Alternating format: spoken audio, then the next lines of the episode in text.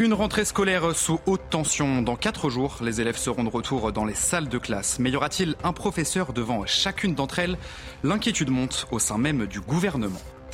SOS Médecins suspend son activité à Mulhouse jusqu'à ce lundi matin. Et pour cause, un médecin a été agressé et menacé de mort par le mari d'une patiente. Les détails dans cette édition.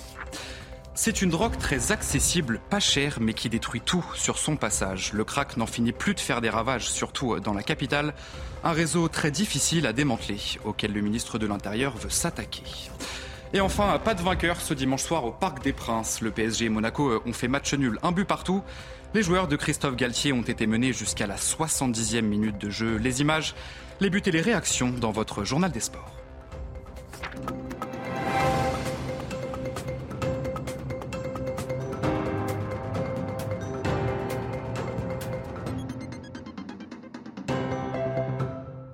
Bonsoir à tous, je suis euh, très heureux de vous retrouver euh, pour l'édition de la nuit. C'est la fin des vacances d'été et la rentrée approche à grands pas, celle de tous les dangers pour le nouveau ministre de l'Éducation nationale. Salaire, pénurie de profs, la rentrée s'annonce tendue euh, cette année. Pour tenter de mettre un enseignant devant chaque classe, comme il l'avait promis, Papendiaï mise grandement sur les contractuels des professeurs formés en à peine quatre jours. Valérie Labonne, Laura Lestrat, Clémence Barbier. Avant la rentrée des classes des élèves, il y a celle des professeurs contractuels. Une semaine avant le 1er septembre, ils se rendent dans ce collège parisien pour recevoir une formation de quelques jours.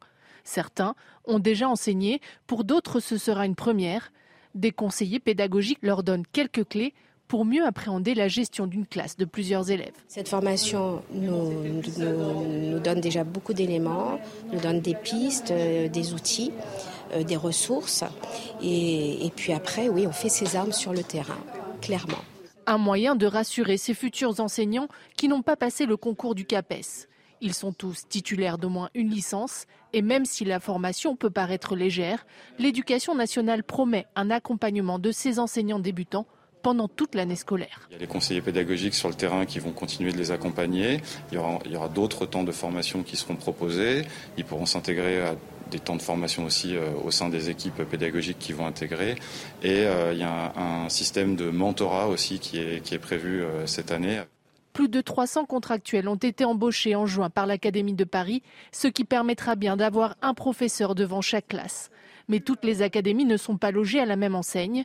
Les académies de Clermont-Ferrand ou Bordeaux cherchent encore du personnel pour la rentrée.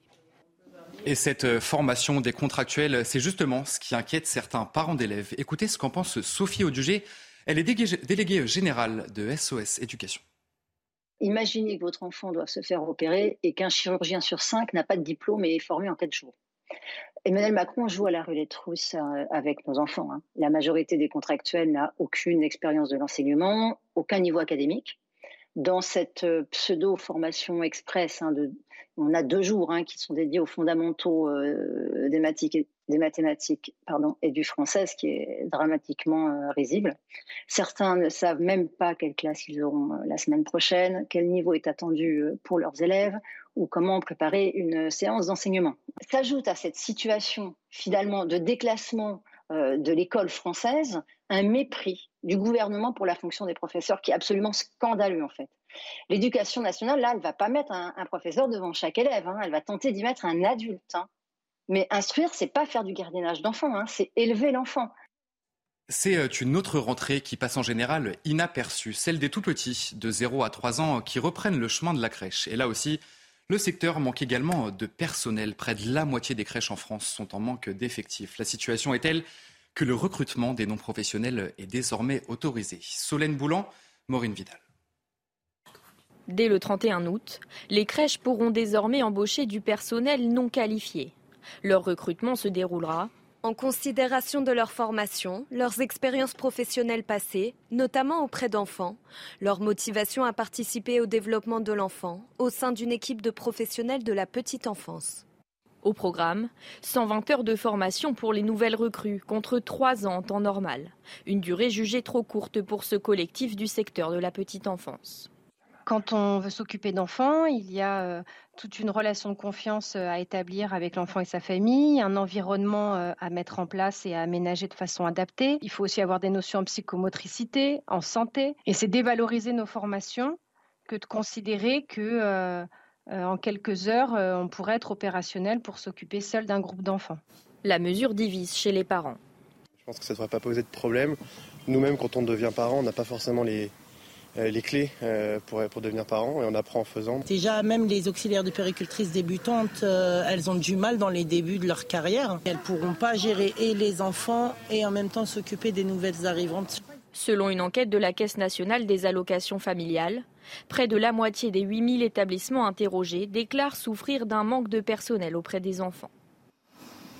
Dans l'actualité euh, également, cette interview de la Première ministre sur le réchauffement climatique. Chez nos confrères du Parisien, Elisabeth Borne a annoncé un fonds vert d'1,5 milliard d'euros destiné aux collectivités locales. Il servira notamment à la rénovation énergétique des bâtiments publics. Les explications signées Thibault Marcheteau.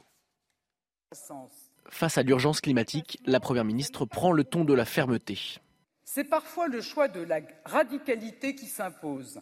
Ce sera le cas sur les enjeux écologiques et climatiques. C'est désormais la seule option. Dans les actes, elle présentera un plan d'action sur la planification écologique à l'automne prochain. Concernant les mesures pour limiter la consommation d'énergie, la Première ministre évoque des mesures de bon sens. Soyons clairs, on ne va pas contrôler les Français chez eux. Concernant les entreprises, il y aura des contraintes de bon sens. L'extinction des publicités lumineuses la nuit et la fermeture des portes quand on a des commerces climatisés ou chauffés avec des mesures de contrôle et de sanctions qui seront à la main des maires. Si certains membres de sa majorité proposent de taxer les superprofits pour financer le dérèglement climatique, la chef du gouvernement préfère temporiser. Je ne ferme pas la porte à taxer les super profits, mais je pense que le plus efficace et le plus concret pour les Français, c'est quand une entreprise, quand elle le peut, baisse les prix pour le consommateur et donne du pouvoir d'achat à ses salariés. Enfin, Elisabeth Borne annonce la mise en place d'un fonds vert doté d'1,5 milliard d'euros à destination des collectivités pour les aider dans la transition écologique. Et euh, justement, taxer les super profits, cette proposition qui fait réagir la classe politique depuis euh, plusieurs semaines maintenant. Et ce dimanche, lors des universités d'été euh, de la France insoumise, Jean-Luc Mélenchon s'est exprimé à ce sujet. Écoutez. Au nom de l'intérêt général de notre pays, il est temps de taxer les profiteurs de crise qui se sont enrichis grossièrement pendant cette période. Il faut les taxer il faut augmenter la contribution des très grandes entreprises au financement de la vie collective. Quand même, quand les États-Unis d'Amérique augmentent de 6 points leur taxe sur l'entreprise, qu'on n'aille pas nous dire que c'est devenu un État chaviste tout de même, non? Direction euh, Mulhouse, à présent où SOS Médecins ne décolère pas. Les professionnels ont décidé de suspendre leur activité jusqu'à ce lundi matin et pour cause, un médecin a été agressé ce week-end par le mari d'une patiente. Il lui a reproché d'avoir mis trop de temps à arriver sur place. Adrien Spiteri, Sébastien Zaba. C'est aux alentours de 11h30 ce samedi qu'un médecin est appelé pour une femme souffrant de douleurs à la cheville. Deux heures plus tard, le docteur arrive au domicile quai du Forst à Mulhouse. Le compagnon de la femme blessée lui reproche alors d'avoir mis trop de temps à arriver. Les insultes fusent, puis des menaces avec un fusil à pompe. Le médecin décide alors de quitter les lieux, mais une fois retourné, l'homme d'une trentaine d'années tire à deux reprises. Il se trouve que finalement c'était un, fusil à billes, mais au moment, le médecin n'en avait aucune idée, euh, la réplique étant parfaite. Le docteur, blessé à l'arrière de la cuisse, avec deux gros hématomes, parvient à joindre la police. Il a été pris en charge en état de choc. De son côté, le tireur, déjà connu des services de police, a été interpellé puis placé en garde à vue. Les équipes d'SOS Médecins de Mulhouse dénoncent cette agression.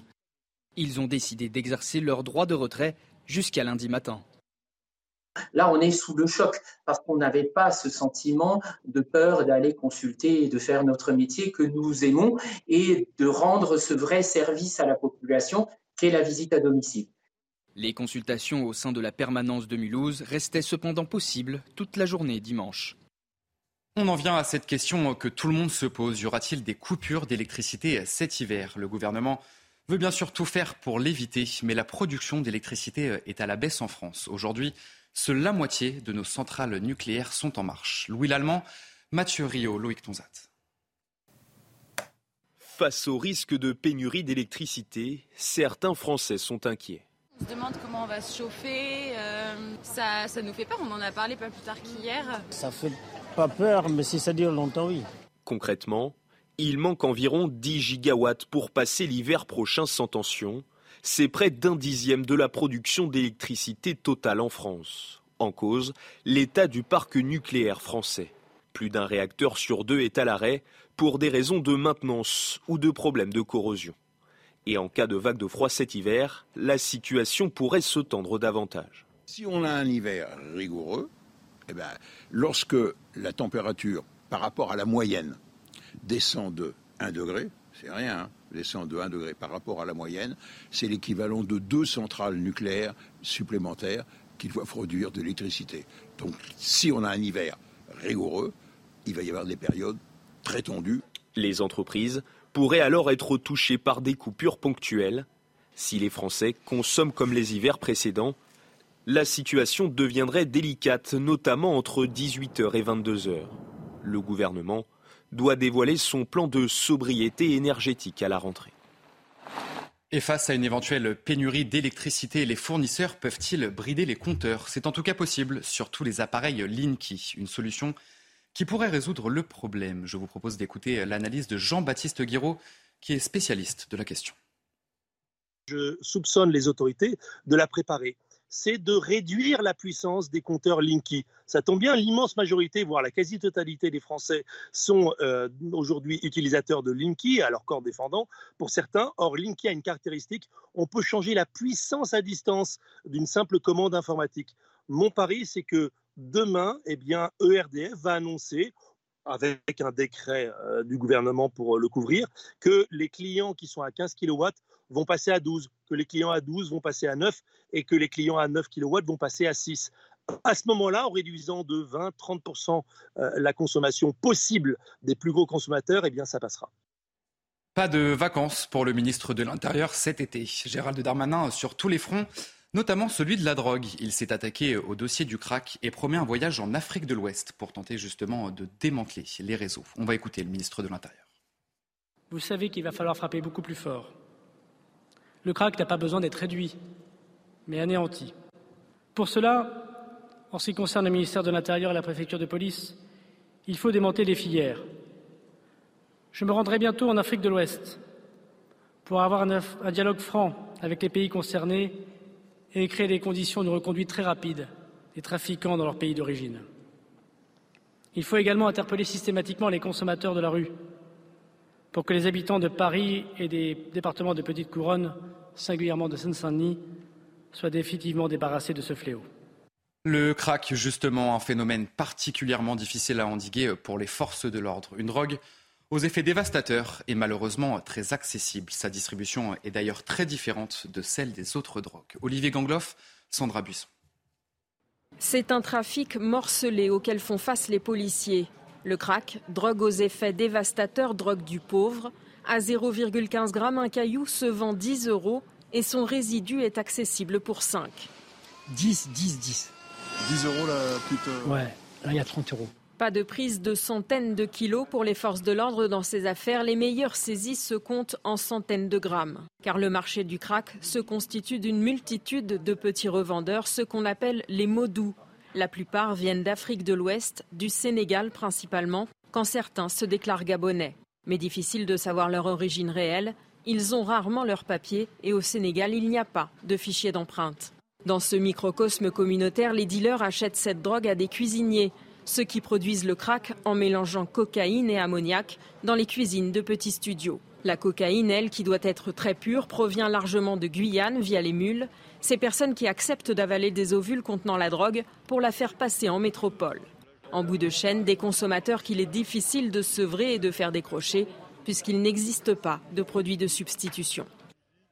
En Ukraine, l'inquiétude monte autour de la centrale nucléaire de Zaporizhzhia. Sous contrôle russe, le site a été victime de plusieurs bombardements. Kiev et Moscou continuent de se renvoyer la balle sur l'origine de ces bombardements. Les explications de Geoffrey Lefebvre et Quentin Gribel. Après avoir été totalement déconnectée du réseau national électrique ukrainien jeudi dernier, la centrale de Zaporizhzhia est à nouveau au cœur des tensions. Hier, l'agence nucléaire ukrainienne Energoatom a alerté. L'infrastructure de la centrale a été endommagée. Il existe des risques de fuite d'hydrogène et de pulvérisation de substances radioactives. Il y a un risque d'incendie élevé. Car depuis la prise de contrôle du site en mars par la Russie, Moscou et Kiev s'accusent mutuellement d'être à l'origine de frappes qui pourraient faire dégénérer la situation. Vendredi, Energoatom indiquait que les Russes continuaient de cibler le site avant que le Kremlin ne réponde hier. Au cours de la journée écoulée, le territoire de la centrale a été bombardé à trois reprises par des unités d'artillerie des forces armées ukrainiennes. Au total, 17 obus ont été tirés, 4 sont tombés sur le toit du bâtiment spécial numéro 1, où se trouvent 168 assemblages de combustible nucléaire américain de la firme Westinghouse. La communauté internationale demande depuis plusieurs semaines l'installation d'une zone démilitarisée autour de la centrale, ainsi que l'envoi d'une mission d'inspection. Des sollicitations toujours sans réponse pour le moment.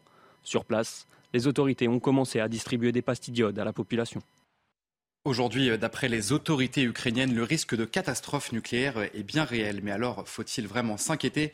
Les éléments de réponse avec notre spécialiste des questions scientifiques, Michel Chevalet. Là, nous sommes un autre type de réacteurs, qui sont des réacteurs analogues aux réacteurs euh, européens et américains, à eau pressurisée. Il y a une enceinte de confinement en acier et en béton, et rien, théoriquement, ne doit sortir. À mon avis, même s'il y avait un incident grave au sein d'un réacteur, c'est-à-dire mauvais refroidissement, c'est-à-dire qu'on risque de faire fondre le cœur, il n'y aurait pas théoriquement de dégagement à l'extérieur de produits radioactifs. Et enfin, elle ne va pas nous décrocher la Lune, mais elle, est euh, en tout cas, nous, elle peut en tout cas nous en rapprocher. C'est la fusée Artemis qui décollera ce lundi du Cap Canaveral en Floride.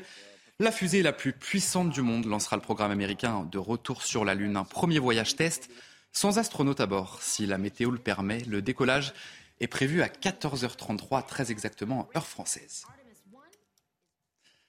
C'est la fin de votre journal, mais vous ne bougez pas puisque vous en avez maintenant l'habitude. Nous avons rendez-vous tout de suite pour votre journal des sports. Et on commence ce journal des sports avec la fin de la quatrième journée de Ligue 1 et le PSG qui concède ses premiers points de la saison. Les Parisiens ont été tenus en échec à domicile, un but partout par l'AS Monaco. Les Monégasques ont inscrit le premier but de la rencontre par Kevin Volant à la 20e minute de jeu. Bousculé, les hommes de Christophe Galtier sont parvenus à égaliser en seconde période par l'intermédiaire de Neymar sur penalty. Vous allez le voir ce penalty justement à l'image. Ça marche très souvent avec Neymar les penalties. Avec 10 points d'avance, avec 10 points, il conserve la tête du championnat à la différence de but devant Marseille et Lens. L'Olympique de Marseille, justement, a surclassé Nice ce dimanche après-midi, 3 buts à 0. Alexis Sanchez a inscrit ses deux premiers buts sous ses nouvelles couleurs. Bien servi par Jonathan Klaus, l'attaquant chilien a ouvert la marque dès la dixième minute de jeu grâce à une frappe puissante pleine lucarne.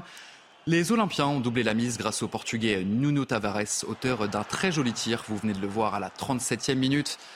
Et juste avant la mi-temps, Sanchez a aggravé le score en reprenant un ballon mal repoussé par la défense niçoise. Une victoire nette et sans appel pour les Phocéens. Ça va mal en revanche pour les Niçois qui n'ont toujours pas gagné un match cette saison et qui pointe désormais au 18e rang du classement. On change de sport, on va parler de la Formule 1. Le leader du championnat du monde, Max Verstappen, a facilement remporté le Grand Prix de Belgique ce dimanche à Spa, parti en quatrième position sur la grille. Le Néerlandais a totalement écrasé la concurrence. Résumé de cette course avec Bruno Scagliotti. Au moins il ne pleut pas. Lewis Hamilton est au sec pour chercher une télé et regarder le Grand Prix de Belgique en spectateur. Le départ était pourtant prometteur, Sainz part bien, Perez se rate complètement et se fait griller par Alonso et les Mercedes, étonnamment rapides. Trop. Lewis Hamilton qui est blotti dans les échappements de l'Alpine, ça zigzag évidemment, les yeux dans les rétroviseurs pour Fernando Alonso qui résiste encore et toujours. Perez réussit. Oh Il a décollé Lewis Hamilton sur la voiture de Fernando Alonso. Le freinage de Lewis Hamilton est beau, mais il oublie complètement Fernando Alonso.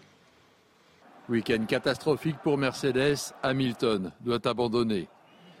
Tout le monde n'est pas mécontent, il ne faut que 8 tours à Verstappen, parti de la 14e place pour se retrouver 3e. Doublé Pérez n'est qu'une formalité, de toute façon il est aussi là pour ça. Reste une autre formalité, passer le leader, Carlos Sainz, guère plus compliqué. Il va manger Carlos Sainz, DRS ouvert, vitesse de pointe hallucinante. Et avant le freinage, il est déjà loin devant. Il y a Verstappen et les autres qui sont en F1. Et parmi eux, Pierre Gasly qui dispute son centième Grand Prix. Il terminera neuvième. Verstappen s'impose à l'ancienne avec 17 secondes d'avance sur Perez, Sainz et Russell. Leclerc est sixième, Ocon septième. Et on va maintenant parler euh, des championnats du monde de volley et l'équipe de France qui s'est imposée très difficilement en 5-7 face à la Slovénie, survoltée devant son public. Les Bleus enchaînent sur une deuxième victoire et se qualifient pour les huitièmes de finale. Dernier match de poule, ça sera mardi face au Cameroun. Et pour refermer euh, ce journal des sports du VTT, Pauline Ferrand-Prévot est sacrée championne du monde du cross pour la quatrième fois. La Française a survolé l'épreuve en Haute-Savoie en, reléguant tous ses adversaires à plus d'une minute. À 30 ans, elle confirme son retour au plus haut niveau après un début de saison très difficile. C'est une très bonne nouvelle avant les Jeux Olympiques 2024 et ça sera bien sûr à Paris. Allez, euh, vous restez bien avec nous dans un instant, un prochain journal et nous reviendrons sur cette rentrée scolaire sous très haute tension. A tout de suite sur CNews.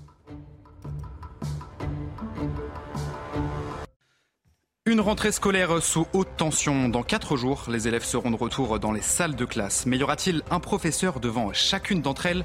L'inquiétude monte au sein même du gouvernement.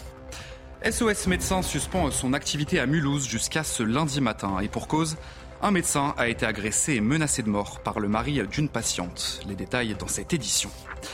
C'est une drogue très accessible, pas chère, mais qui détruit tout sur son passage. Le crack n'en finit plus de faire des ravages, surtout dans la capitale. Un réseau très difficile à démanteler, auquel le ministre de l'Intérieur veut s'attaquer.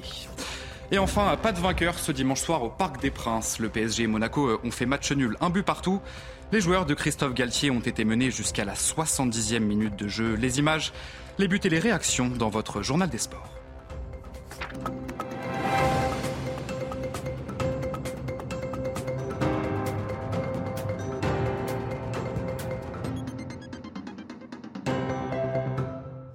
Bonsoir à tous, je suis euh, très heureux de vous retrouver euh, pour l'édition de la nuit. C'est la fin des vacances d'été et la rentrée approche à grands pas, celle de tous les dangers pour le nouveau ministre de l'Éducation nationale. Salaire, pénurie de profs, la rentrée s'annonce tendue euh, cette année. Pour tenter de mettre un enseignant devant chaque classe, comme il l'avait promis, Pape Ndiaye mise grandement sur les contractuels des professeurs formés en à peine quatre jours. Valérie Labonne, Laura Lestrade, Clémence Barbier. Avant la rentrée des classes des élèves, il y a celle des professeurs contractuels. Une semaine avant le 1er septembre, ils se rendent dans ce collège parisien pour recevoir une formation de quelques jours. Certains ont déjà enseigné, pour d'autres ce sera une première. Des conseillers pédagogiques leur donnent quelques clés pour mieux appréhender la gestion d'une classe de plusieurs élèves. Cette formation nous, nous donne déjà beaucoup d'éléments, nous donne des pistes, euh, des outils. Euh, des ressources. Et, puis après, oui, on fait ses armes sur le terrain, clairement. Un moyen de rassurer ces futurs enseignants qui n'ont pas passé le concours du CAPES. Ils sont tous titulaires d'au moins une licence et même si la formation peut paraître légère, l'éducation nationale promet un accompagnement de ces enseignants débutants pendant toute l'année scolaire. Il y a les conseillers pédagogiques sur le terrain qui vont continuer de les accompagner. Il y aura, aura d'autres temps de formation qui seront proposés. Ils pourront s'intégrer à des temps de formation aussi euh, au sein des équipes pédagogiques qui vont intégrer. Et euh, il y a un, système de mentorat aussi qui est, prévu euh, cette année. Plus de 300 contractuels ont été embauchés en juin par l'Académie de Paris, ce qui permettra bien d'avoir un professeur devant chaque classe. Mais toutes les académies ne sont pas logées à la même enseigne. Les académies de Clermont-Ferrand ou Bordeaux cherchent encore du personnel pour la rentrée. Et cette euh, formation des contractuels, c'est justement ce qui inquiète certains parents d'élèves. Écoutez ce qu'en pense Sophie Audugé. Elle est déléguée générale de SOS Éducation. Imaginez que votre enfant doit se faire opérer et qu'un chirurgien sur cinq n'a pas de diplôme et est formé en quatre jours. Emmanuel Macron joue à la rulette russe euh, avec nos enfants. Hein. La majorité des contractuels n'a aucune expérience de l'enseignement, aucun niveau académique. Dans cette euh, pseudo-formation express hein, de on a deux jours hein, qui sont dédiés aux fondamentaux euh, des, mathématiques, et du français, ce qui est dramatiquement euh, risible. Certains ne savent même pas quelle classe ils auront euh, la semaine prochaine, quel niveau est attendu pour leurs élèves ou comment préparer une séance d'enseignement. S'ajoute à cette situation finalement de déclassement de l'école française un mépris du gouvernement pour la fonction des professeurs qui est absolument scandaleux en fait. L'éducation nationale, là, elle va pas mettre un, professeur devant chaque élève. Hein. Elle va tenter d'y mettre un adulte. Hein. Mais instruire, c'est pas faire du gardiennage d'enfant, hein. c'est élever l'enfant. C'est euh, une autre rentrée qui passe en général inaperçue, celle des tout petits, de 0 à 3 ans, qui reprennent le chemin de la crèche. Et là aussi, le secteur manque également de personnel. Près de la moitié des crèches en France sont en manque d'effectifs. La situation est telle que le recrutement des non-professionnels est désormais autorisé. Solène Boulan, Maureen Vidal. Dès le 31 août, les crèches pourront désormais embaucher du personnel non qualifié. Leur recrutement se déroulera en considération de leur formation, leurs expériences professionnelles passées, notamment auprès d'enfants, leur motivation à participer au développement de l'enfant au sein d'une équipe de professionnels de la petite enfance. Au programme, 120 heures de formation pour les nouvelles recrues, contre 3 ans en temps normal, une durée jugée trop courte pour ce collectif du secteur de la petite enfance. Quand on veut s'occuper d'enfants, il y a euh, toute une relation de confiance euh, à établir avec l'enfant et sa famille, un environnement euh, à mettre en place et à aménager de façon adaptée. Il faut aussi avoir des notions en psychomotricité, en santé. Et c'est dévaloriser nos formations que de considérer que en quelques heures, on pourrait être opérationnel pour s'occuper seul d'un groupe d'enfants. La mesure divise chez les parents. Je pense que ça ne devrait pas poser de problème. Nous-mêmes, quand on devient parent, on n'a pas forcément les, les clés euh, pour, pour devenir parent et on apprend en faisant. Déjà, même les auxiliaires de péricultrices débutantes, euh, elles ont du mal dans les débuts de leur carrière. Elles ne pourront pas gérer et les enfants et en même temps s'occuper des nouvelles arrivantes. Selon une enquête de la Caisse nationale des allocations familiales, près de la moitié des 8000 établissements interrogés déclarent souffrir d'un manque de personnel auprès des enfants. Dans l'actualité également, cette interview de la Première ministre sur le réchauffement climatique chez nos confrères du Parisien. Elisabeth Borne a annoncé un fonds vert d'1,5 milliard d'euros destiné aux collectivités locales. Il servira notamment à la rénovation énergétique des bâtiments publics. Les explications signées Thibault Marcheteau. Face à l'urgence climatique, la Première ministre prend le ton de la fermeté. C'est parfois le choix de la radicalité qui s'impose. Ce sera le cas sur les enjeux écologiques et climatiques. C'est désormais la seule option. Dans les actes, elle présentera un plan d'action sur la planification écologique à l'automne prochain. Concernant les mesures pour limiter la consommation d'énergie, la Première ministre évoque des mesures de bon sens. Soyons clairs, on ne va pas contrôler les Français chez eux. Concernant les entreprises, il y aura des contraintes de bon sens. L'extinction des publicités lumineuses la nuit et la fermeture des portes quand on a des commerces climatisés ou chauffés, avec des mesures de contrôle et de sanctions qui seront à la main des maires. Si certains membres de sa majorité proposent de taxer les superprofits pour financer le dérèglement climatique, la chef du gouvernement préfère temporiser. Je ne ferme pas la porte à taxer les super profits, mais je pense que le plus efficace et le plus concret pour les Français, c'est quand une entreprise, quand elle le peut, baisse les prix pour le consommateur et donne du pouvoir d'achat à ses salariés. Enfin, Elisabeth Borne annonce la mise en place d'un fonds vert doté d'1,5 milliard d'euros à destination des collectivités pour les aider dans la transition écologique. Et euh, justement, taxer les super profits, cette proposition qui fait réagir la classe politique depuis euh, plusieurs semaines maintenant. Et ce dimanche, lors des universités d'été euh, de la France insoumise, Jean-Luc Mélenchon s'est exprimé à ce sujet. Écoutez. Au nom de l'intérêt général de notre pays, il est temps de taxer les profiteurs de crise qui se sont enrichis grossièrement pendant cette période. Il faut les taxer il faut augmenter la contribution des très grandes entreprises au financement de la vie collective. Quand même, quand les États-Unis d'Amérique augmentent de 6 points leur taxe sur l'entreprise, qu'on n'aille pas nous dire que c'est devenu un État chaviste tout de même, non? Direction euh, Mulhouse, à présent où SOS Médecins ne décolèrent pas. Les professionnels ont décidé de suspendre leur activité jusqu'à ce lundi matin et pour cause, un médecin a été agressé ce week-end par le mari d'une patiente. Il lui a reproché d'avoir mis trop de temps à arriver sur place. Adrien Spiteri, Sébastien Zaba. C'est aux alentours de 11h30 ce samedi qu'un médecin est appelé pour une femme souffrant de douleurs à la cheville. Deux heures plus tard, le docteur arrive au domicile quai du Forst à Mulhouse. Le compagnon de la femme blessée lui reproche alors d'avoir mis trop de temps à arriver. Les insultes fusent, puis des menaces avec un fusil à pompe. Le médecin décide alors de quitter les lieux, mais une fois retourné, l'homme d'une trentaine d'années tire à deux reprises. Il se trouve que finalement, c'était un, un fusil à billes, mais au moment, le médecin n'en avait aucune idée, euh, la réplique étant parfaite. Le docteur, blessé à l'arrière de la cuisse, avec deux gros hématomes, parvient à joindre la police. Il a été pris en charge en état de choc. De son côté, le tireur, déjà connu des services de police, a été interpellé puis placé en garde à vue. Les équipes d'SOS médecins de Mulhouse dénoncent cette agression. Ils ont décidé d'exercer leur droit de retrait jusqu'à lundi matin. Là, on est sous le choc parce qu'on n'avait pas ce sentiment de peur d'aller consulter et de faire notre métier que nous aimons et de rendre ce vrai service à la population qu'est la visite à domicile. Les consultations au sein de la permanence de Mulhouse restaient cependant possibles toute la journée dimanche.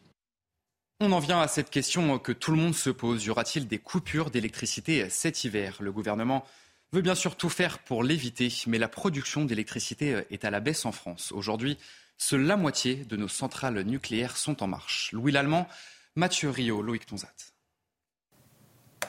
Face au risque de pénurie d'électricité, certains Français sont inquiets. On se demande comment on va se chauffer. Euh, ça, ça nous fait peur. On en a parlé pas plus tard qu'hier. Ça fait pas peur, mais si ça dure longtemps, oui. Concrètement, il manque environ 10 gigawatts pour passer l'hiver prochain sans tension. C'est près d'un dixième de la production d'électricité totale en France. En cause, l'état du parc nucléaire français. Plus d'un réacteur sur deux est à l'arrêt pour des raisons de maintenance ou de problèmes de corrosion.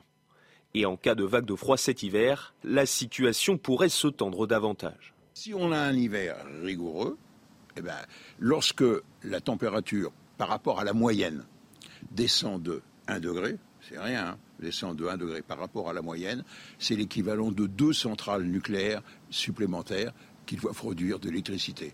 Donc si on a un hiver rigoureux, il va y avoir des périodes très tendues. Les entreprises pourraient alors être touchées par des coupures ponctuelles. Si les Français consomment comme les hivers précédents, la situation deviendrait délicate, notamment entre 18h et 22h. Le gouvernement doit dévoiler son plan de sobriété énergétique à la rentrée. Et face à une éventuelle pénurie d'électricité, les fournisseurs peuvent-ils brider les compteurs? C'est en tout cas possible sur tous les appareils Linky, une solution qui pourrait résoudre le problème. Je vous propose d'écouter l'analyse de Jean-Baptiste Guiraud, qui est spécialiste de la question. Je soupçonne les autorités de la préparer c'est de réduire la puissance des compteurs Linky. Ça tombe bien, l'immense majorité, voire la quasi-totalité des Français sont euh, aujourd'hui utilisateurs de Linky, à leur corps défendant, pour certains. Or, Linky a une caractéristique, on peut changer la puissance à distance d'une simple commande informatique. Mon pari, c'est que demain, eh bien, ERDF va annoncer avec un décret euh, du gouvernement pour le couvrir, que les clients qui sont à 15 kW vont passer à 12, que les clients à 12 vont passer à 9 et que les clients à 9 kW vont passer à 6. À ce moment-là, en réduisant de 20-30% euh, la consommation possible des plus gros consommateurs, eh bien ça passera. Pas de vacances pour le ministre de l'Intérieur cet été. Gérald Darmanin sur tous les fronts, notamment celui de la drogue. Il s'est attaqué au dossier du crack et promet un voyage en Afrique de l'Ouest pour tenter justement de démanteler les réseaux. On va écouter le ministre de l'Intérieur. Vous savez qu'il va falloir frapper beaucoup plus fort le crack n'a pas besoin d'être réduit, mais anéanti. Pour cela, en ce qui concerne le ministère de l'Intérieur et la préfecture de police, il faut démonter les filières. Je me rendrai bientôt en Afrique de l'Ouest pour avoir un, dialogue franc avec les pays concernés et créer des conditions de reconduite très rapide des trafiquants dans leur pays d'origine. Il faut également interpeller systématiquement les consommateurs de la rue pour que les habitants de Paris et des départements de Petite Couronne, singulièrement de Seine-Saint-Denis, soient définitivement débarrassés de ce fléau. Le crack, justement, un phénomène particulièrement difficile à endiguer pour les forces de l'ordre. Une drogue aux effets dévastateurs et malheureusement très accessible. Sa distribution est d'ailleurs très différente de celle des autres drogues. Olivier Gangloff, Sandra Buisson. C'est un trafic morcelé auquel font face les policiers. Le crack, drogue aux effets dévastateurs, drogue du pauvre. À 0,15 g, un caillou se vend 10 euros et son résidu est accessible pour 5. 10, 10, 10. 10 euros la petite. Euh, ouais, là il y a 30 euros. Pas de prise de centaines de kilos pour les forces de l'ordre dans ces affaires. Les meilleures saisies se comptent en centaines de grammes. Car le marché du crack se constitue d'une multitude de petits revendeurs, ce qu'on appelle les mots doux La plupart viennent d'Afrique de l'Ouest, du Sénégal principalement, quand certains se déclarent gabonais. Mais difficile de savoir leur origine réelle, ils ont rarement leurs papiers et au Sénégal, il n'y a pas de fichier d'empreinte. Dans ce microcosme communautaire, les dealers achètent cette drogue à des cuisiniers, ceux qui produisent le crack en mélangeant cocaïne et ammoniac dans les cuisines de petits studios. La cocaïne, elle, qui doit être très pure, provient largement de Guyane via les mules, ces personnes qui acceptent d'avaler des ovules contenant la drogue pour la faire passer en métropole. En bout de chaîne, des consommateurs qu'il est difficile de sevrer et de faire décrocher, puisqu'il n'existe pas de produits de substitution. En Ukraine, l'inquiétude monte autour de la centrale nucléaire de Zaporizhzhia. Sous contrôle russe, le site a été victime de plusieurs bombardements. Kiev et Moscou continuent de se renvoyer la balle sur l'origine de ces bombardements. Les explications de Geoffrey Lefebvre et Quentin Gribel. Après avoir été totalement déconnecté du réseau national électrique ukrainien jeudi dernier, la centrale de Zaporizhzhia est à nouveau au cœur des tensions. Hier, l'agence nucléaire ukrainienne Energoatom a alerté. L'infrastructure de la centrale a été endommagée. Il existe des risques de fuite d'hydrogène et de pulvérisation de substances radioactives. Il y a un risque d'incendie élevé. Car depuis la prise de contrôle du site en mars par la Russie, Moscou et Kiev s'accusent mutuellement d'être à l'origine de frappes qui pourraient faire dégénérer la situation. Vendredi, Energoatom indiquait que les Russes continuaient de cibler le site avant que le Kremlin ne réponde. Au cours de la journée écoulée, le territoire de la centrale a été bombardé à trois reprises par des unités d'artillerie des forces armées ukrainiennes. Au total, 17 obus ont été tirés, 4 sont tombés sur le toit du bâtiment spécial numéro 1 où se trouvent 168 assemblages de combustible nucléaire américain de la firme Westinghouse. La communauté internationale demande depuis plusieurs semaines l'installation d'une zone démilitarisée autour de la centrale, ainsi que l'envoi d'une mission d'inspection. Des sollicitations toujours sans réponse pour le moment. Sur place, les autorités ont commencé à distribuer des pastilles d'iode à la population. Aujourd'hui, euh, d'après les autorités ukrainiennes, le risque de catastrophe nucléaire est bien réel. Mais alors, faut-il vraiment s'inquiéter? Les éléments de réponse avec notre spécialiste des questions scientifiques, Michel Chevalet. Là, nous sommes un autre type de réacteurs, qui sont des réacteurs analogues aux réacteurs euh, européens et américains, à eau pressurisée. Il y a une enceinte de confinement en acier et en béton, et rien, théoriquement, ne doit sortir. À mon avis, même s'il y avait un incident grave au sein d'un réacteur, c'est-à-dire mauvais refroidissement, c'est-à-dire euh, risque de faire fondre le cœur, il n'y aurait pas théoriquement de dégagement à l'extérieur de produits radioactifs. Et enfin, elle ne va pas nous décrocher la Lune, mais elle, est euh, en tout cas, elle peut en tout cas nous en rapprocher. C'est la fusée Artemis qui décollera ce lundi du Cap Canaveral en Floride.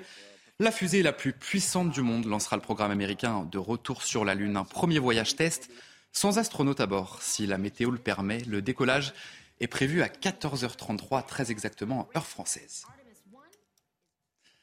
C'est la fin de votre journal, mais vous ne bougez pas puisque vous en avez maintenant l'habitude. Nous avons rendez-vous tout de suite pour tout votre journal des sports.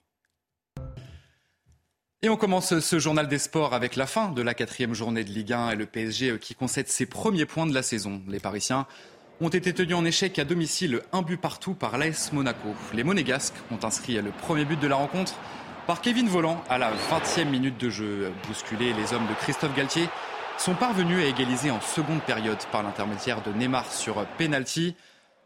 Vous allez le voir ce penalty justement à l'image. Ça marche très souvent avec Neymar les pénalties. Avec 10 euh, points d'avance, avec 10 points, il conserve la tête du championnat à la différence de but devant Marseille et Lens. L'Olympique de Marseille, justement, a surclassé Nice ce dimanche après-midi, 3 buts à 0. Alexis Sanchez a inscrit ses deux premiers buts sous ses nouvelles couleurs. Bien servi par Jonathan Klaus, l'attaquant chilien a ouvert la marque dès la dixième minute de jeu grâce à une frappe puissante pleine lucarne. Les Olympiens ont doublé la mise grâce au Portugais Nuno Tavares, auteur d'un très joli tir. Vous venez de le voir à la 37e minute. Et juste avant la mi-temps, Sanchez a aggravé le score en reprenant un ballon mal repoussé par la défense niçoise. Une victoire nette et sans appel pour les Phocéens. Ça va mal en revanche pour les Niçois qui n'ont toujours pas gagné un match cette saison et qui pointent désormais au 18e rang du classement. On change de sport, on va parler de la Formule 1. Le leader du championnat du monde, Max Verstappen, a facilement remporté le Grand Prix de Belgique ce dimanche à Spa, parti en quatrième position sur la grille. Le néerlandais a totalement écrasé la concurrence. Résumé de cette course avec Bruno Scagliotti. Regardez. Au moins il ne pleut pas. Lewis Hamilton est au sec pour chercher une télé et regarder le Grand Prix de Belgique en spectateur. Le départ était pourtant prometteur. Sainz part bien. Perez se rate complètement et se fait griller par Alonso et les Mercedes étonnamment rapides. Trop. Lewis Hamilton qui est blotti dans les échappements de l'Alpine, ça zigzag évidemment, les yeux dans les rétroviseurs pour Fernando Alonso qui résiste encore et toujours. Perez réussit. Oh Il a décollé Lewis Hamilton sur la voiture de Fernando Alonso. Le freinage de Lewis Hamilton est beau, mais il oublie complètement Fernando Alonso. Week-end catastrophique pour Mercedes, Hamilton doit abandonner. Tout le monde n'est pas mécontent, il ne faut que 8 tours à Verstappen, parti de la 14e place pour se retrouver 3e. Double Pérez n'est qu'une formalité, de toute façon il est aussi là pour ça. Reste une autre formalité, passer le leader, Carlos Sainz, guère plus compliqué. Il va manger Carlos Sainz. Est ouvert, vitesse de pointe hallucinante. Et avant le freinage, il est déjà loin devant. Il y a Verstappen et les autres qui sont en F1. Et parmi eux, Pierre Gasly qui dispute son centième Grand Prix. Il terminera neuvième. Verstappen s'impose à l'ancienne avec 17 secondes d'avance sur Perez, Sainz et Russell. Leclerc est sixième, Ocon septième. Et on va maintenant parler des championnats du monde de volley. et L'équipe de France qui s'est imposée très difficilement en 5-7 face à la Slovénie, survoltée devant son public. Les Bleus enchaînent sur une deuxième victoire et se qualifient pour les huitièmes de finale. Dernier match de poule, ça sera mardi face au Cameroun. Et pour refermer ce journal des sports du VTT, Pauline Ferrand-Prévot est sacrée championne du monde du cross pour la quatrième fois. La Française a survolé l'épreuve en Haute-Savoie en reléguant tous ses adversaires à plus d'une minute. À 30 ans, elle confirme son retour au plus haut niveau après un début de saison très difficile. C'est une très bonne nouvelle avant les Jeux Olympiques 2024 et ça sera bien sûr à Paris. Allez, euh, vous restez bien avec nous dans un instant, un prochain journal et nous reviendrons sur cette rentrée scolaire sous très haute tension. A tout de suite sur CNews.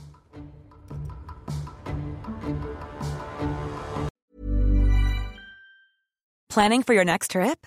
Elevate your travel style with Quince. Quince has all the jet setting essentials you'll want for your next getaway, like European linen, premium luggage options, buttery soft Italian leather bags, and so much more and is all priced at 50 to 80% less than similar brands. Plus, Quince only works with factories that use safe and ethical manufacturing practices. Pack your bags with high-quality essentials you'll be wearing for vacations to come with Quince. Go to quince.com/pack for free shipping and 365-day returns.